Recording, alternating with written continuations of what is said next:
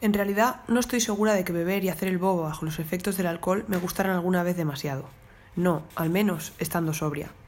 Nunca disfruté mucho de los cubatas, sí de la fuerza que me daban a la hora de expresarme tal y como yo era. El momento de salir de casa a las once, con frío, lluvia, a beber copas calientes sin algún soportal que al menos impidiera mojarnos. Lo vivía como una obligación, pero no hacerlo hubiera sido peor. Luego fui consciente de que lo que necesitaba era un amigo.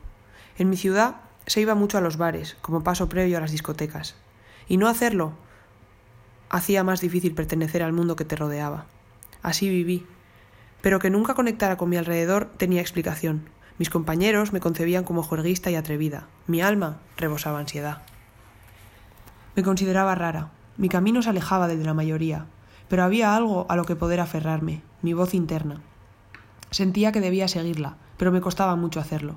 Continuamente me rebelaba contra ella. Quizá no soy normal, me decía. Puede que sea diferente a los demás. Había ido al colegio, jugué en equipos de fútbol, ahora estudiaba en la universidad, hasta hablaba tres idiomas. Pero mi objetivo de vida era ajeno a mi mundo, y no podía, por mucho que llegué a desear, quitármelo de la cabeza. Profesores, médicos, abogados, solo les preocupaba cuánto tardarían en poder ejercer. Yo solo podía pensar en qué pasaría si el resto de mis días me los pasaba buscando, fantaseando sobre mi meta vital. Y si es que algún día llegaba a ella, bien podría tratarse de una meta mala o peligrosa. Pero ellos ejercieron gran influencia sobre mí. Mientras estaban, de la noche a la mañana, dejé las farras.